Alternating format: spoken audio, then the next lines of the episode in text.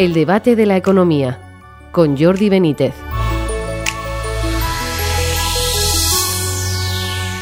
Bienvenidos, queridos oyentes, a una nueva edición del debate de la economía. En los últimos días han aparecido varias revisiones sobre la previsión de crecimiento de la economía española para este año y los próximos.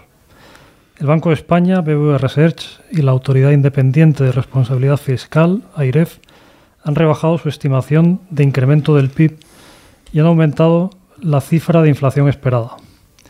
Entre estas tres entidades, BBVA Research ha dado la cifra más baja de crecimiento del PIB para este año. Un 4,1% esperan frente al 5,5% que tenían previsto anteriormente. Y el Banco de España ha sido el más pesimista con la inflación. Calcula un 7,5% de media para este año 2022. La invasión de Ucrania y la ausencia de medidas pertinentes por parte del Gobierno han empeorado nuestras perspectivas para este ejercicio. Para hablar de estas cuestiones tenemos hoy con nosotros a Miquel Buesa, catedrático de Economía Aplicada de la Universidad Complutense. Bienvenido, Miquel. Bien, hallado, sí.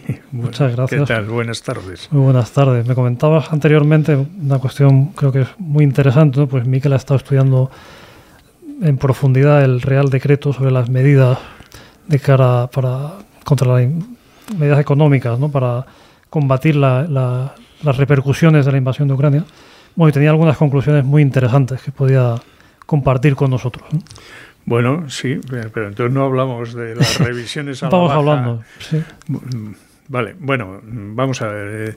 El, a mí lo que más me ha llamado la atención de este decreto ley que, que, en fin, que todavía tiene que ser aprobado en el Congreso de los Diputados y que, y que la aprobación se la ha hoy mismo el presidente del Gobierno a Núñez Feijó y parece ser que Núñez Feijó de momento no ha dado, no ha dado el placet.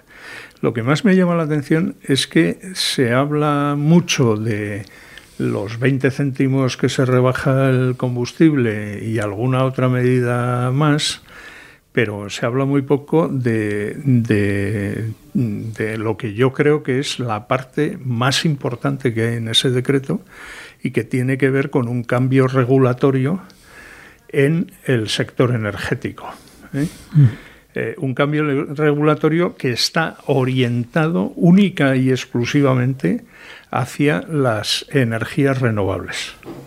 Es decir, en el decreto no se plantean medidas, por ejemplo, para mejorar el suministro de gas o incluso para, para poner en explotación las reservas de gas que, que existen en España, ¿no? No se habla para nada de eso, ni se habla de, del mercado petrolífero, ni, en fin, de nada de esto. De lo único que se habla es o bien de la retribución de la energía eléctrica en general, o en particular de algunos elementos que están en eh, o que tienen relación con las energías renovables, eh, fundamentalmente la energía eólica y solar. ¿no? Y esos elementos tienen que ver, por una parte, con un cambio en la regulación eh, retrospectiva, de tal manera que se cambian las retribuciones que estaban establecidas legalmente para la energía eólica eh, para los años 2020 y 2021. En el decreto se dice textualmente que en el año 21 hubo unos, unos beneficios extraordinarios en la energía eólica de 3.000 y pico millones de euros. No me acuerdo ahora exactamente la cifra, en fin, 3.000 y pico millones de euros. Y eh, ya se ve que la regulación nueva está orientada a una revisión a la baja de los precios aplicados para, para esa retribución con el fin de que de digamos de drenarle al, uh -huh. al sector eólico parte de la rentabilidad que, ha, que ya ha tenido. ¿eh? Uh -huh. Y además eso se proyecta hacia el futuro, en concreto para el año 22, el actual 23 y 24, ¿eh? Eh, con una nueva metodología que está orientada a una reducción de, del cálculo del precio al que hay que retribuir esta energía. También se menciona que el gobierno estima que a los precios actuales los beneficios extraordinarios de la energía eólica superarán también los 3.000 millones, incluso más que en el año pasado, en el año actual. Con lo cual, en fin, ya se, se atisba la finalidad de reducir la retribución del sector eléctrico eh, de este segmento del sector eléctrico. ¿no? Estos efectos ¿Eh? prácticos, o sea, que, que, te traslada, o sea, que... Bueno, esto lo que traslada es que el gobierno quiere reducir la, el coste de la factura energética eléctrica eh, como, como la parte que tiene que ver con la incidencia del consumo de gas para la producción de energía eléctrica está pendiente de lo que diga Bruselas y ya se ve que el planteamiento que ha hecho el gobierno español y el portugués de reducir la, el, digamos el coste atribuible al gas, creo recordar a 30 euros uh -huh. el, el, megavatio hora, eh, bueno, pues ya se ve que en Bruselas están pensando que eso es un disparate, ¿no? Uh -huh. cosa que además es, es, correcta, ¿no? porque implica, eh, eh, implica Mm, no tener en cuenta el precio que marca el mercado y trasladárselo a los usuarios. ¿eh? Uh -huh. De tal manera que los usuarios de la energía pues pueden vivir en un mundo irreal donde pagan menos de lo que deberían pagar a costa uh -huh. de un endeudamiento creciente del Estado que se pagará en el futuro, porque uh -huh. pues esto al final, la factura al final la, la acabamos pagando. ¿eh? Uh -huh. Entonces, bueno, dado que eso no, en fin, no está claro, lo que se pretende es eh, bajar la retribución del, del, sector eléctrico en esta parte dedicada a las energías renovables. Y luego, eh, a los, digamos, a los eh, inversores en energías renovables se les da una, un caramelo uh -huh. que consiste en decirles, eh, bueno, si ustedes hacen inversiones en nuevas instalaciones, entonces lo que vamos a hacer es reducir los, las exigencias de carácter medioambiental. Uh -huh. Entonces, claro, este gobierno que ha presumido de que es ecologista y todo esto, lo que hace es en este terreno, pues es, eh, digamos, rebajar eh, uh -huh. por la vía reglamentaria, rebajar eh, los trámites de carácter ambiental, etcétera. Incluso se establece, por ejemplo, que, que en los informes que tenga de, de autorización que tengan que hacerse Mm, bueno, pues si la administración no contesta, el silencio administrativo es positivo. Uh -huh. ¿eh? O sea que con, basta con esperar unos meses para que uno esté autorizado por la, por la vía de que la administración no se ocupa de hacer los informes uh -huh. a tiempo, por ejemplo. ¿no? Incluso en este terreno aparece un nuevo tipo de instalaciones eh, de producción de energías renovables que son los eh, paneles solares flotantes. Uh -huh. ¿eh? Porque al gobierno o a alguien en el gobierno se le ha ocurrido la feliz idea uh -huh. de colocar paneles solares flotando en los embalses de agua. Uh -huh.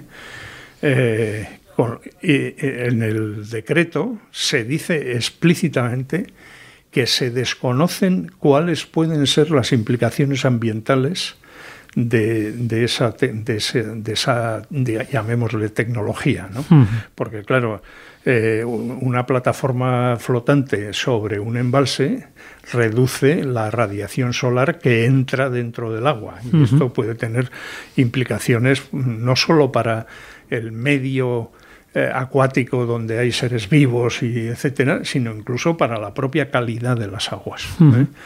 Eh, bueno, pues todo esto se obvia ¿eh?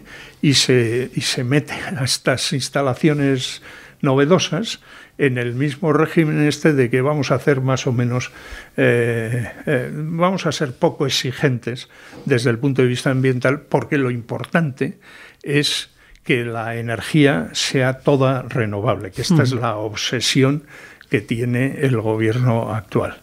Y claro, mientras tanto, no se toman decisiones ni sobre el segmento de la energía eh, esto, eh, lo diré, la energía... Eh, nuclear, la nuclear. nuclear, eso, la energía nuclear.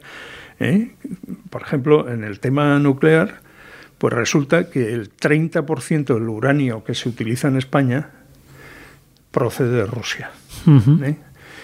Pero claro, resulta que eh, hace casi dos años eh, una ley del gobierno actual prohibió la exploración y la explotación de, de, la minería del uranio. ¿eh? Con lo cual, claro, España que tiene, efectivamente tiene yacimientos de uranio no puede utilizarlos para abastecer las necesidades de uranio de sus centrales nucleares y esto hay que importarlo de fuera. ¿eh? Y entre otros sitios hay que importarlo de Rusia pagando las cantidades correspondientes que están financiando en este momento la guerra que Rusia tiene con Ucrania. ¿no? Eh, entonces no deja de ser paradójico. ¿no? Y tampoco se habla para nada del tema del gas. Nosotros en España tenemos reservas de gas se dice por parte del Colegio de Geólogos que pueden abarcar hasta unos 70 años de consumo y eh, lo único que son reservas que solo son extraíbles a través de la tecnología del fracking, que también en esa misma ley que he mencionado hace un momento está prohibido. O sea que digamos que la política energética eh, al final acaba concentrándose solo sobre el segmento solar y el segmento eólico, que además, en fin, esto cualquiera que estudia estos temas sabe perfectamente que son eh, claramente insuficientes para sostener un sistema energético. Porque, entre otras cosas, el día que no hay viento o el día que está nublado, pues eh, efectivamente la producción de energía eléctrica por con esas tecnologías es muy inferior.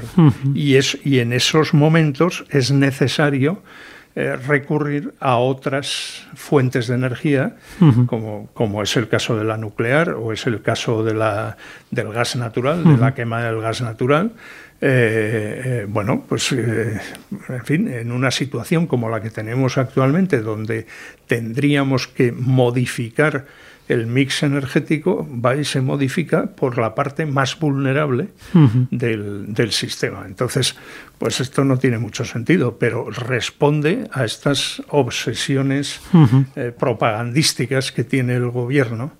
en relación a estos temas energéticos y a las cuestiones eh, a las cuestiones ambientales. ¿no?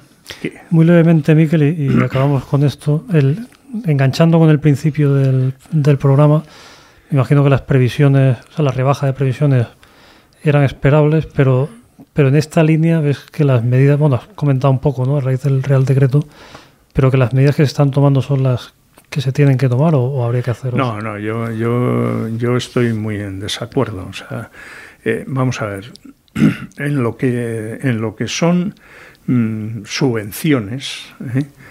Eh, el gobierno, bueno, en algunos casos eh, las ha concentrado.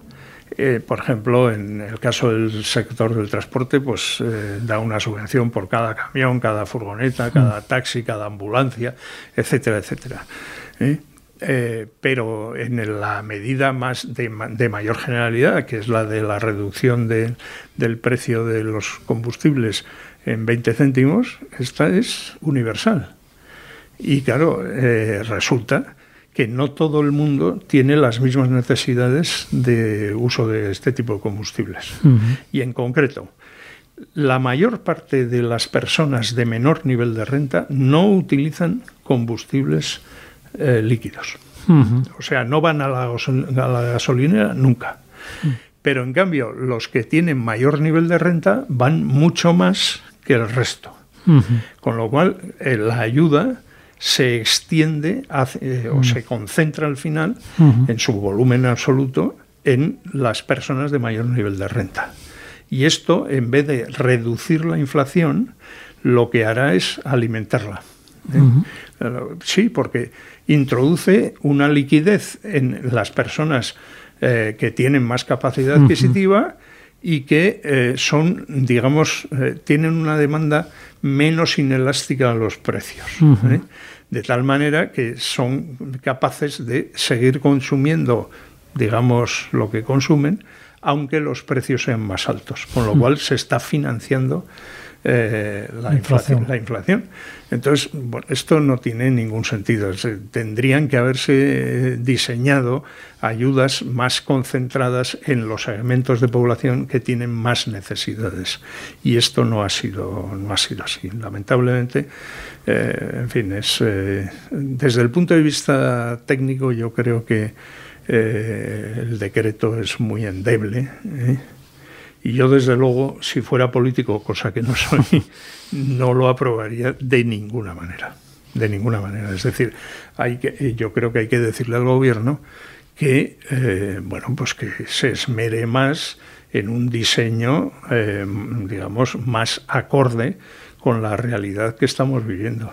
¿eh? Porque si no ocurre lo de las previsiones del Banco de España, ¿eh? que nos hablan de una inflación mm, bastante importante, un poco menos de lo que hay hasta ahora, pero bastante importante. Sí, siete y medio. Eh, y, claro, consecuentemente una, una, reducción del crecimiento del PIB. ¿eh?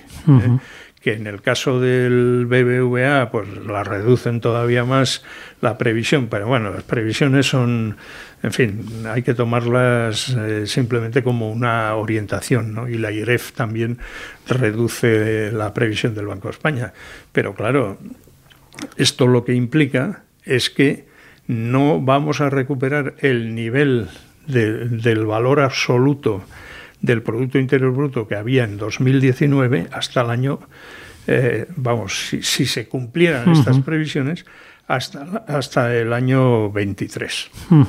O sea, nos vamos a pasar cuatro años eh, de crisis económica. Yo mm, preveo que será, si en vez del valor total del Producto Interior Bruto tenemos en cuenta el producto por habitante, dado que la población sobre todo debido a la inmigración, ha crecido algo ¿eh? y, este año va a seguir creciendo, esa recuperación será toda, todavía más tardía. Eh, no sé si mucho más, pero algo más tardía sin ningún género de duda. Con lo cual, pues efectivamente estamos ante una política, en fin, poco, mm, poco sofisticada, poco meditada y poco adaptada a la realidad de, la economía española en el momento actual. Muy bien, pues con esta, esta idea nos quedamos, estas ideas. Eh, hemos llegado al final del programa, del debate de la economía. Muchísimas gracias, Miquel Huesa. Muchas gracias a ustedes por seguirnos y nos vemos en una próxima edición del debate de la economía.